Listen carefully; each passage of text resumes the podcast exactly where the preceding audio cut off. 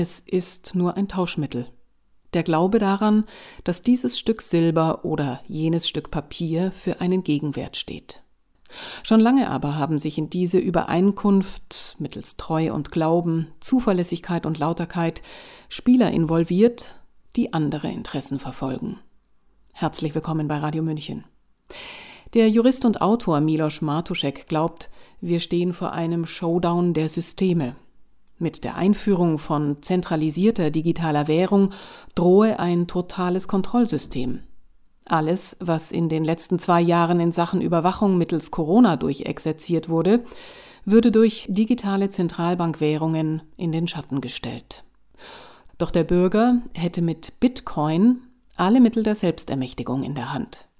Es sei ein Ringen zwischen Zentralbankkartell und vielen dezentralen Kräften. Hören Sie seinen Text Wann regieren wir das Geld? Showdown der Systeme. Gelesen hat Ulrich Allroggen.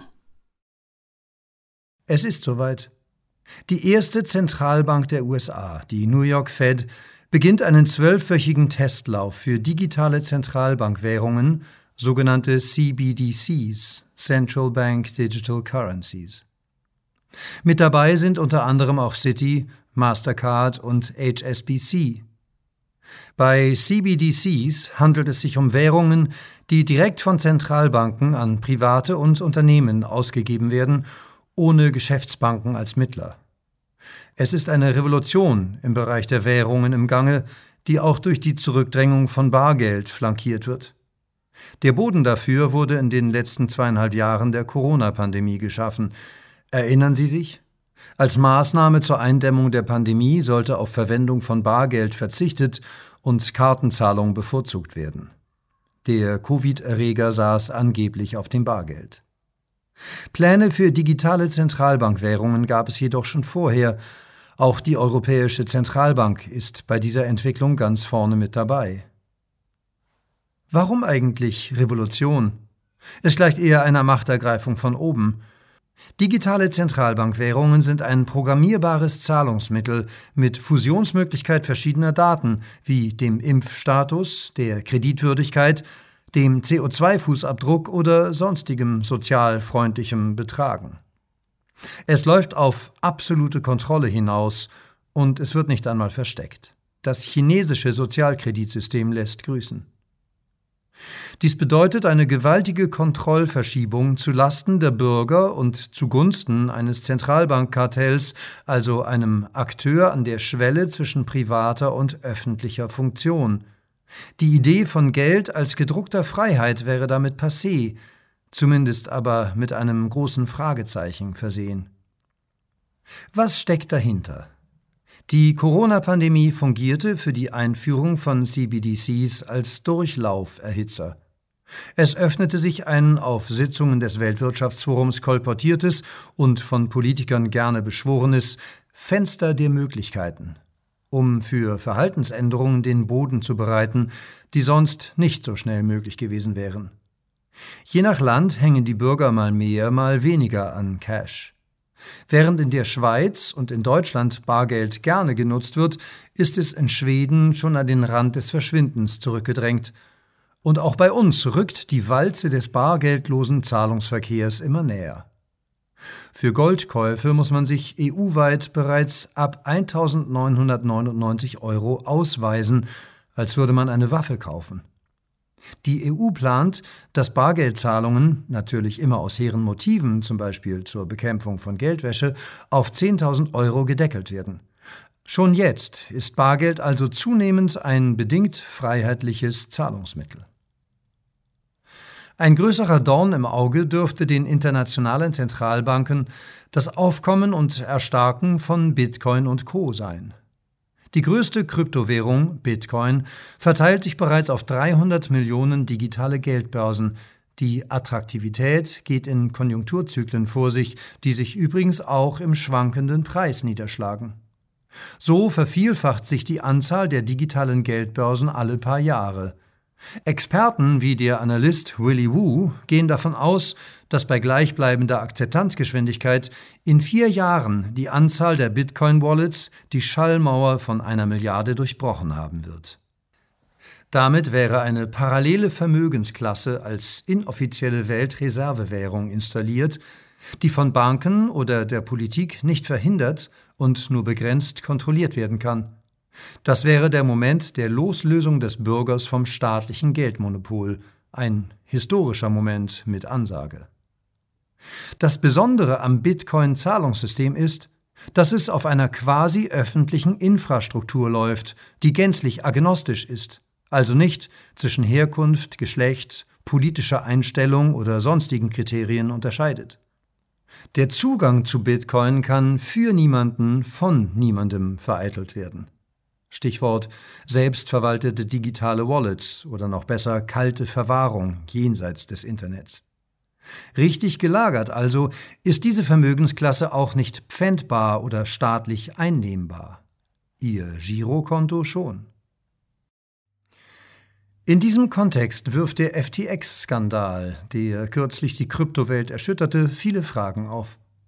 Sam Bankman-Fried, ein als Genius und Messias gefeierter Spekulant, der auch der zweitgrößte Spender der US-Demokraten nach George Soros ist, beansprucht auch sonst das Image eines Wohltäters für sich. Dieser Bankman-Fried also kam mit einem von ihm kontrollierten Hedgefonds sowie seiner Kryptowährungsbörse FTX in Liquiditätsengpässe und musste Konkurs anmelden. Diese Krise kommt zur Unzeit. Bankman Fried hat beste Verbindungen zum Establishment der USA und bewegt sich in gewisser Nähe zu Regulatoren. Der Vater seiner Ex-Freundin und zugleich CEO seines Hedgefonds war de facto Vorgesetzter von Gary Gensler, einem Mitglied der US-Börsenaufsicht. Drückten die Regulatoren bei FTX beide Augen zu? Es ist offensichtlich, dass Bankman Fried nach diesem Debakel sowohl von der Presse als auch von der Justiz mit Samthandschuhen angefasst wird. Spielte er eine Doppelrolle, quasi als Jesus und Judas? Es ist nicht auszuschließen, dass er ein U-Boot des Establishments ist, um die Branche mit riskanten Wetten in Verruf zu bringen, auf dass sich Regulierungsbehörden nun mit brachialen Sanktionen über die Kryptobranche hermachen und diese zu Tode regulieren. Davon würden vor allem die zentralbankgestützten Digitalwährungen profitieren, für die Bitcoin und Co die größte Konkurrenz darstellen. Die Bedrohung ist mehr als real. Geld ist im Kern keine staatliche, sondern eine gesellschaftliche Angelegenheit. Geld kommt vom Wortsinn her von gelten, es steht jedem frei, mit anderen Handel zu treiben und in Orangen- oder Wodkaflaschen zu bezahlen. Mit der staatlichen Währung kommt ein politisches Element in die Geldfrage, denn staatliche Währungen verpflichten Händler zur grundsätzlichen Annahme von staatlich kontrolliertem Geld, wenn man nicht gerade mit einem Kilosack an Rappen oder Cent ankommt. Und sie bringen die Pflicht zur Zahlung von Steuern in der staatlichen Währung mit sich. Seit dem Entstehen der ersten Münzen unter König Krösus von Lydien 500 v. Chr. Ist der Kopf des jeweiligen Machthabers eingeprägt.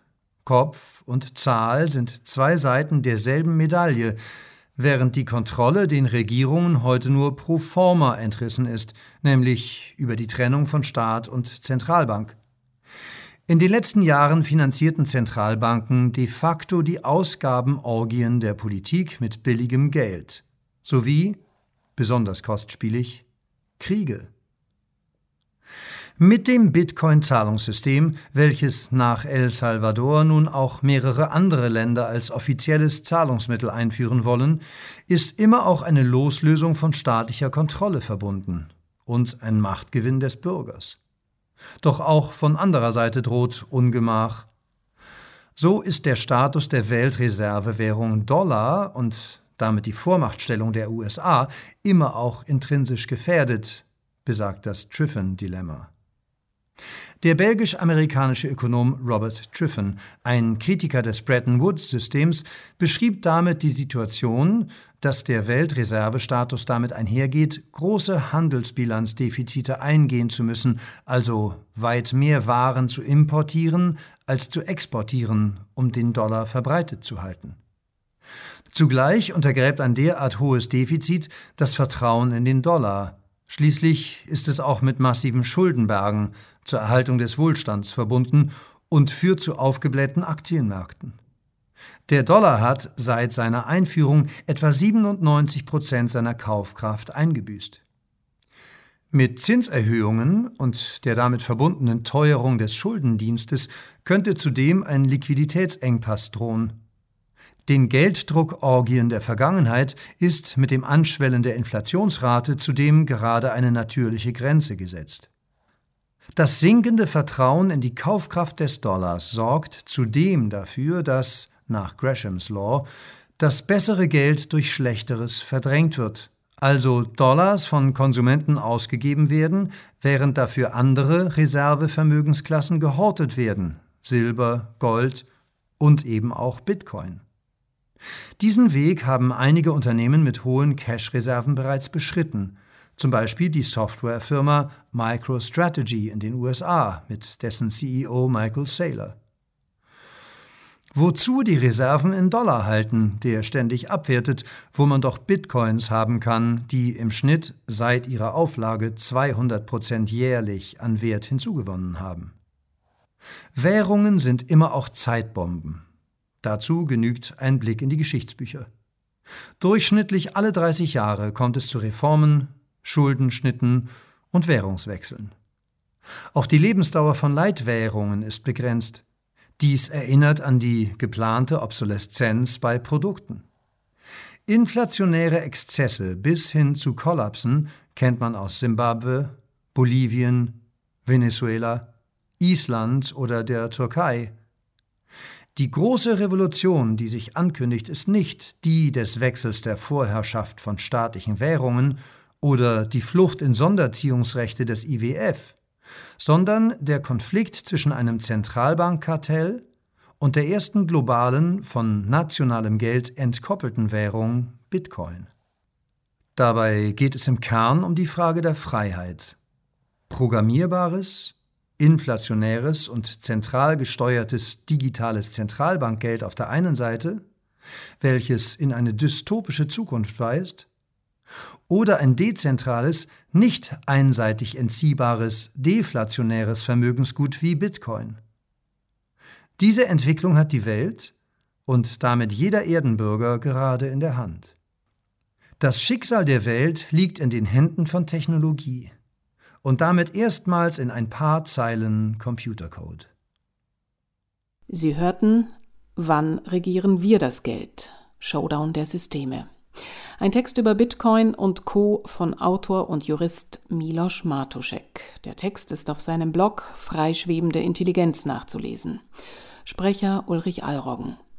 Mein Name ist Eva Schmidt. Ich wünsche einen angenehmen Tag und Abend. Ciao. Servus.